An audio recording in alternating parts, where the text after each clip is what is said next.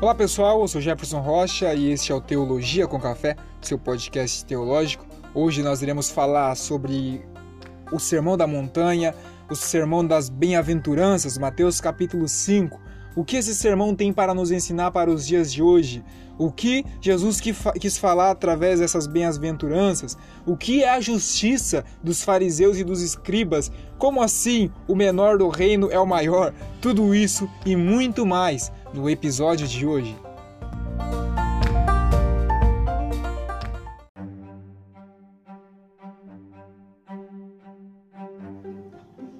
No Evangelho de Mateus, no capítulo 5, nós temos o maior sermão da história proclamada pelo maior pregador da história. O capítulo 5 de Mateus é chamado de o Sermão da Montanha, ou Sermão das Bem-aventuranças. George Bernard Shaw, certa vez ele descreve o Sermão da Montanha como uma explosão impraticável de anarquismo e de sentimentalismo.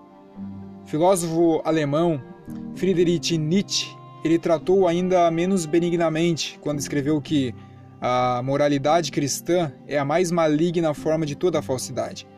Em 1929, o humanista John Herman Handel ele estava disposto a reconhecer que Jesus ele era verdadeiramente um grande gênio na moral, mas ao mesmo tempo ele estranhava como um carpinteiro galileu pudesse ter enunciado a última palavra em ética humana. Porém, Muitas outras pessoas têm apreciado esse sermão com grande reverência, até mesmo quando não o reconheceram nem o entenderam muito bem. Pode-se dizer com segurança que o Sermão da Montanha é o mais conhecido, o menos entendido e o menos praticado de todos os ensinamentos de Jesus Cristo. A mente humana, tanto religiosa como irreligiosa, tem tratado esse sermão das maneiras mais variadas. Como antes notado, Alguns o rejeitaram como totalmente impraticável ou positivamente mal, outros até o aceitaram, mas com reservas significativas. O humanismo, na sua forma mais benevolente, viu-o como um código moral notável, mas experimental, totalmente separado da cruz ou de um Cristo divino. O liberalismo religioso o vê mais como um projeto para a reconstrução social, do que era para a conversão pessoal. Albert Schweitzer ele o explicava como uma ética especial para uma época especial, baseada na crença equivocada de Jesus de que o fim de todos os tempos estava para acontecer. Entre os conservadores religiosos, muitos pré-milenaristas o veem com mais uma lei inconsistente como uma era de graça e de aplicação impossível no mundo pecaminoso. Eles esperam o seu cumprimento em um reino milenal. A grande parte do protestantismo evangélico tem separado a vida de duas arenas, uma pessoal e a outra social. Para eles, a ética do Sermão da Montanha é destinada a conduzir somente os relacionamentos pessoais. Eles consideram impossível aplicar os preceitos desse sermão aos negócios e ao governo. Tudo isso é para dizer que temos operado uma maravilha em nossos tempos ao tomarmos o documento mais revolucionário da história e transformá-lo em algo manso e inconsequente. A palavra de Deus tem sido severamente embotada. O evangelho tem sido aparado para ajustar-se aos estilos de vida dos homens indisciplinados e também indulgentes. Há um sentido verdadeiro em que temos retomar, retornados ao ponto de partida o Sermão da Montanha foi primeiro dirigido ao mundo no qual os fariseus tinham conseguido drenar a vida e o significado da própria lei de Moisés. Vivemos num mundo que transformou o evangelho em pouco mais do que civilidade do século XX. Por esta razão, é da maior urgência que olhemos frequentemente e cuidadosamente para o sermão do Filho de Deus, que talvez, mais do que qualquer outro, define a própria essência do reino do céu. Aqui, se ouvirmos humildemente, nossas vidas poderão ser transformadas, nossos espíritos revigorados e a nossa alma salva. Aqui nós vemos a pregação do Evangelho do Reino.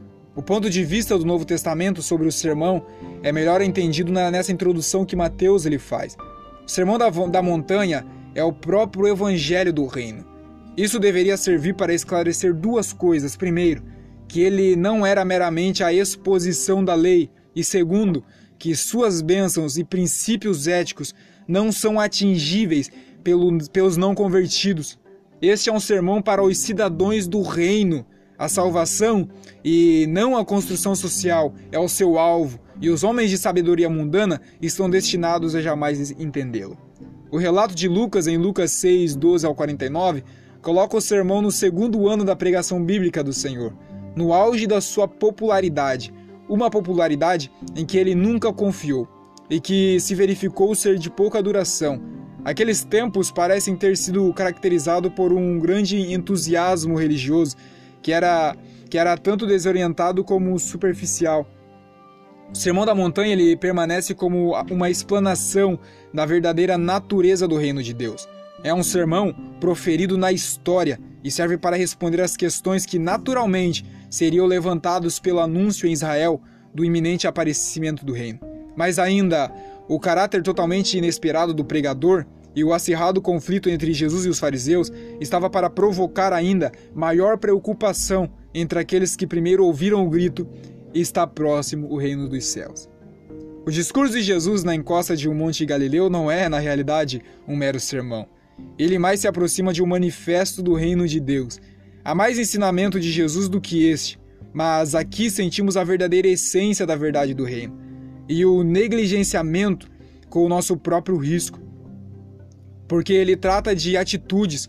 O sermão permanece na entrada do reino de Deus, tanto quanto em seus mais exaltados planos.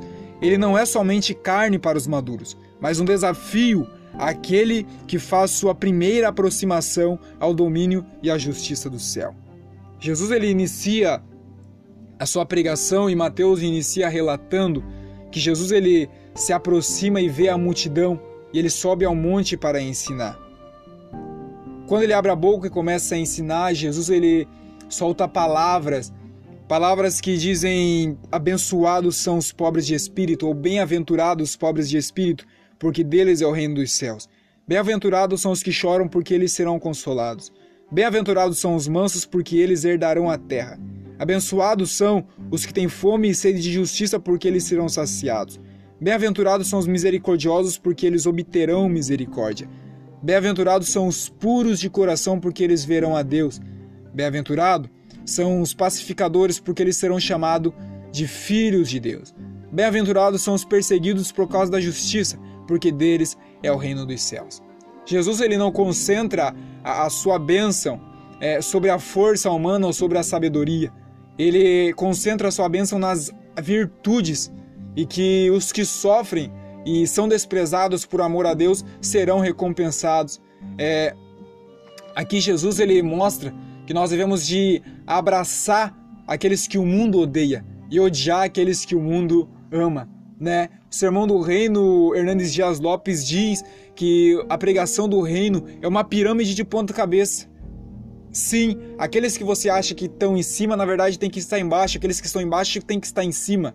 É, é invertido a medição do reino de Deus. Aqueles que são desprezados, aqueles que são pobres de espíritos reinar, é, é, é, reinarão nos céus. Aqueles que choram são os que são consolados, aqueles que são mansos herdarão a terra, aqueles que têm fome e sede de justiça, esses serão saciados, aqueles que são misericordiosos obterão a misericórdia, aqueles que são puros de coração são aqueles que verão a Deus, aqueles que são pacíficos, os pacificadores, eles serão chamados de filhos de Deus.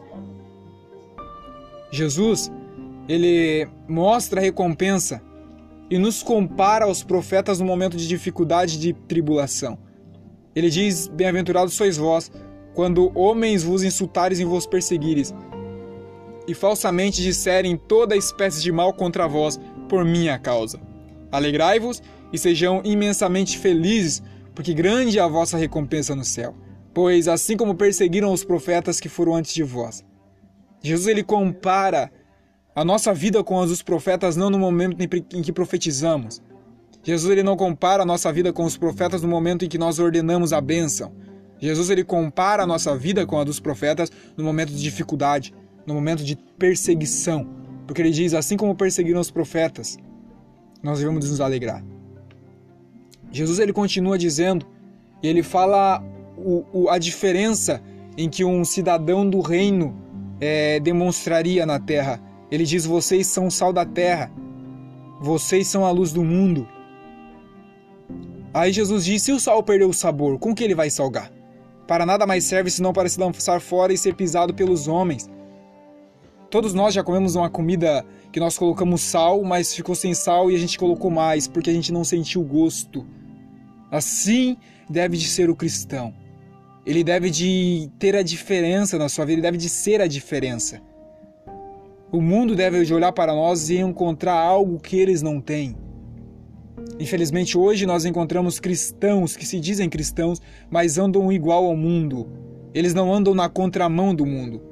Eles querem trazer o mundo para Cristo andando como o mundo anda. Como deve de ser ao contrário. Jesus ele fala: Vós sois a luz do mundo. Não se pode esconder uma cidade estabelecida sobre um monte, nem se pode acender uma candeia e se colocar debaixo do alqueire, mas sobre um castiçal e dar a luz a todos os que estão na casa. Parece uma piada, porque quem que vai colocar uma lâmpada embaixo de uma cama? Quem que vai colocar uma lâmpada embaixo de uma mesa? Quem que vai esconder uma lâmpada esperando é, que ilumine toda a casa e todos aqueles que estão dentro nela? Parece é, algo irônico, mas é assim que Jesus fala.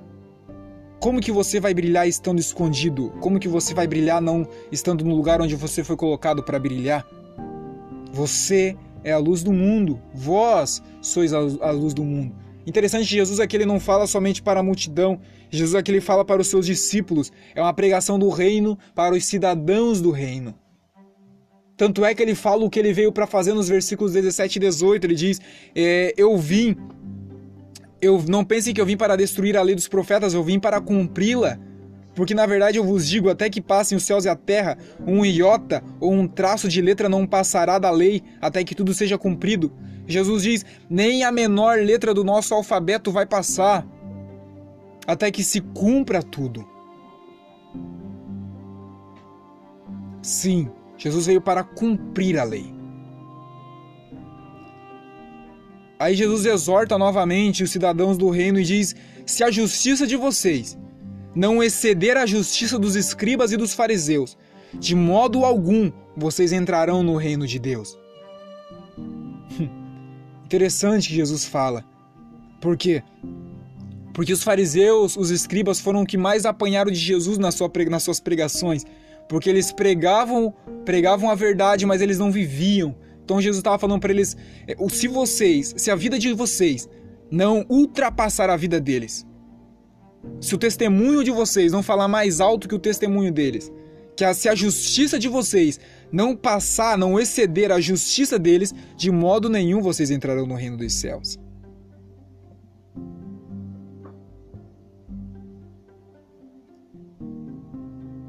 O coração aqui é mais importante quanto às nossas ações.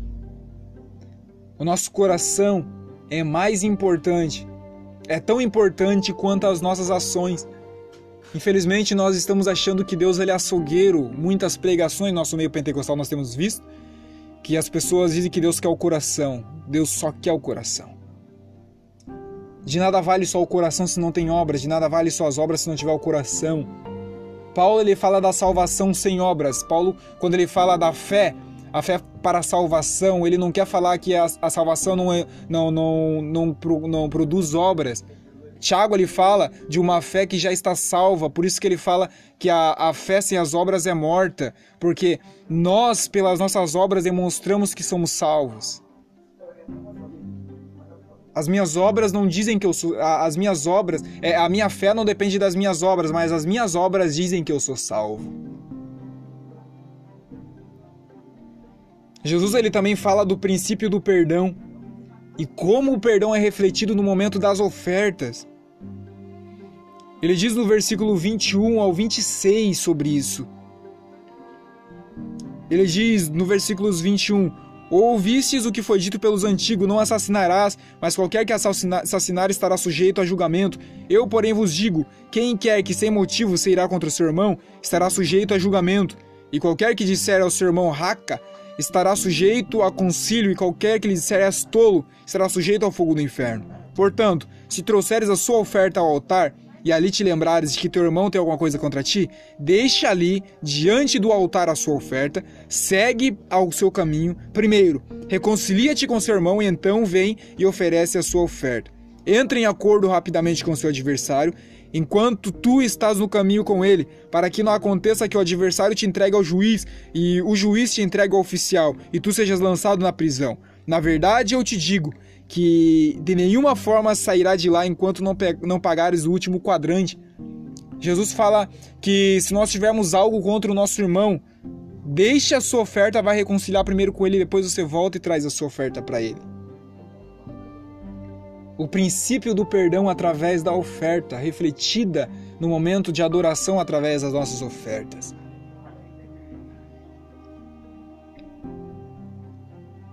Aí nós entramos numa parte em que também é um confronto conosco, como todas as pregações de Jesus. A graça abomina o adultério. Nós olhamos para a graça como muitos olham e dizem que a graça é, é mais leve do que a lei. Mas nós vemos que é totalmente diferente, porque, porque a lei diz que aquele que fosse pego no ato de adultério seria condenado ao apedrejamento. Mas a graça diz o seguinte nos versículos 27 e 28: Ouviste do que foi dito pelos antigos: não cometerás adultério. Ponto. Mas eu vos digo que qualquer que olhar para uma mulher e cobiçá-la, já cometeu adultério com ela em seu coração. Isso é sério. Jesus está falando que não é mais você ser pego no ato de adultério. Se o seu coração desejar, você já está adulterando com ela. Aí Jesus fala sobre, é, é, sobre o escândalo se teu olho direito te ofender, arranca e lança para fora de ti. É melhor para você perder o teu olho ou um dos seus membros do que ter o seu corpo inteiro lançado no inferno. É melhor você ser salvo com uma parte do seu corpo do que ir para o inferno com o seu corpo completo. É isso que Jesus está falando para eles e para nós também. Jesus ele fala também sobre a carta de divórcio no capítulo 5, nos versículos 33 ao 37. Ele diz: Quem repudiar a sua esposa, dele a carta de divórcio. Eu, porém, vos digo que aquele que repudiar a sua esposa, não a não ser por causa da prostituição, a faz cometer adultério, e qualquer que casar com a divorciada comete adultério. Sim, Jesus está dizendo isso que a única forma que você, a única legalidade que você tem de dar a carta de divórcio é através do adultério ou da prostituição de ambos ou de um de outro. Fora isso, aquele que for divorciado, né, e der a carta de adultério e casar, tanto ele está adulterando como aquele que casa com ele também, ou com ela. E aí Jesus fala sobre o falar cristão, como deve ser o falar cristão, como deve ser o falar dos, dos moradores do reino. Ele diz: não, ju não jurarás de modo nenhum, nem pelo céu, porque é o trono de Deus, nem pela terra, porque é o escabelo dos seus pés, nem por Jerusalém, porque é a cidade do grande rei. Não ju jurarás nem pela tua cabeça, porque você não pode tornar um, um cabelo branco ou preto. Mas seja o vosso falar sim, sim, não, não, porque o que passa disso vem do maligno. É isso que ele fala. Falar cristão deve ser um falar reto, ou é sim ou é não não pode variar. O caráter do cristão tem que ser diferenciado. Para a nossa luz brilhar sobre o mundo, para nós sermos o sal da terra e fazer a diferença, o nosso falar, a nossa vida tem que ser a nossa maior pregação. Como Spurgeon diz, pregue em todo tempo, mas se for necessário, abra a sua boca.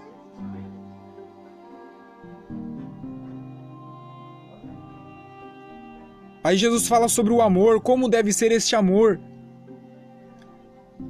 Ele diz: Eu, porém, vos digo no versículo 39 que não resistais ao mal, mas se, se, se qualquer te bater na tua face direita, oferece-lhe também a outra. Se algum homem te processar na lei e toma, tomar a tua túnica, permite que ele leve também a sua capa. E quem quer que te obrigar a caminhar uma milha, vai com ele caminha duas.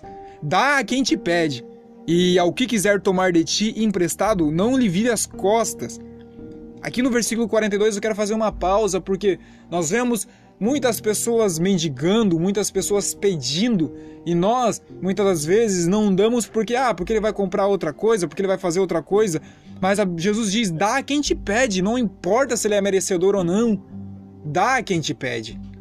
E aí Jesus diz o porquê: ouvistes o que foi, foi dito, amarás o teu próximo e odiarás os seus inimigos. Mas eu, porém, vos digo: amai os vossos inimigos, abençoai aqueles que vos maldizem, fazei ao bem aquele que vos odeiam, orai pelos que vos tratam com maldade e vos perseguem, para que sejais filhos do vosso Pai que estás no céu, porque ele faz que o sol se levante sobre os maus e os bons e faz chover sobre os justos e os injustos. Porque se amares o que vos amam, que recompensa tereis? Não fazem assim os publicanos o mesmo? E se saudarem somente os vossos irmãos, o que fazeis mais que os outros? Da mesma forma, testem os publicanos. Jesus está falando: se vocês amar aqueles que vos amam e odiar aqueles que vos odeiam, o que vocês estão fazendo? Os publicanos não fazem assim? Os pecadores não fazem assim? Os fariseus não fazem dessa mesma forma? Que diferença vai fazer a vida de vocês com a deles se vocês é, fazer a mesma coisa que eles fazem? Por isso que o reino dos céus é um reino invertido, é uma pirâmide invertida. Por quê? Porque nós somos chamados a, amar aquele que nos odeia. Nós somos chamados a abençoar aqueles que nos maldizem. Nós fomos chamados para, para ajudar aqueles que têm feito mal para nós. Sim, porque para que nós sejamos chamados de filhos do nosso Pai que estás no céu. E aí Jesus conclui dizendo: Sede vós perfeitos, como é perfeito o vosso Pai que estás no céu. Jesus nos chamou para a perfeição. Sedes vós perfeitos. Por que ser perfeito? Porque o vosso Pai que estás no céu é perfeito. Se você é filho, você deve refletir o seu Pai. A vida de Jesus foi para honrar o Pai. A vida de Jesus não foi para que ele fosse visto, mas que o Pai fosse, fosse visto através dele. Ele ora em João 17, e ele diz: Pai, eu fiz com que eles vissem a tua glória. Tudo isso Jesus faz para que o Pai seja visto, por isso ele chama nós também para ser igual. Por isso que Paulo fala: Sede meus imitadores, porque eu sou imitador de Cristo. Cristo é imitador do Pai. Cheio de vós perfeitos, como é perfeito o vosso Pai que estás no céu. O nosso padrão, nós devemos de procurar um, um padrão mais alto, que começa no nosso interior e que reflete no nosso exterior.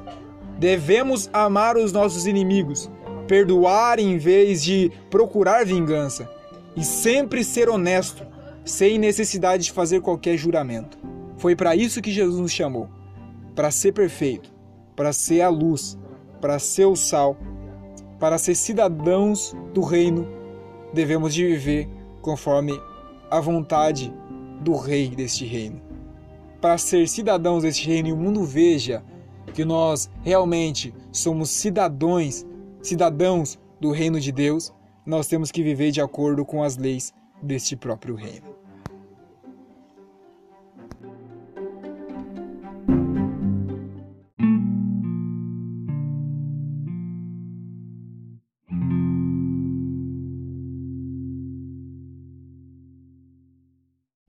Pois bem, pessoal, este foi o episódio de hoje, a introdução sobre o Sermão das Bem-aventuranças.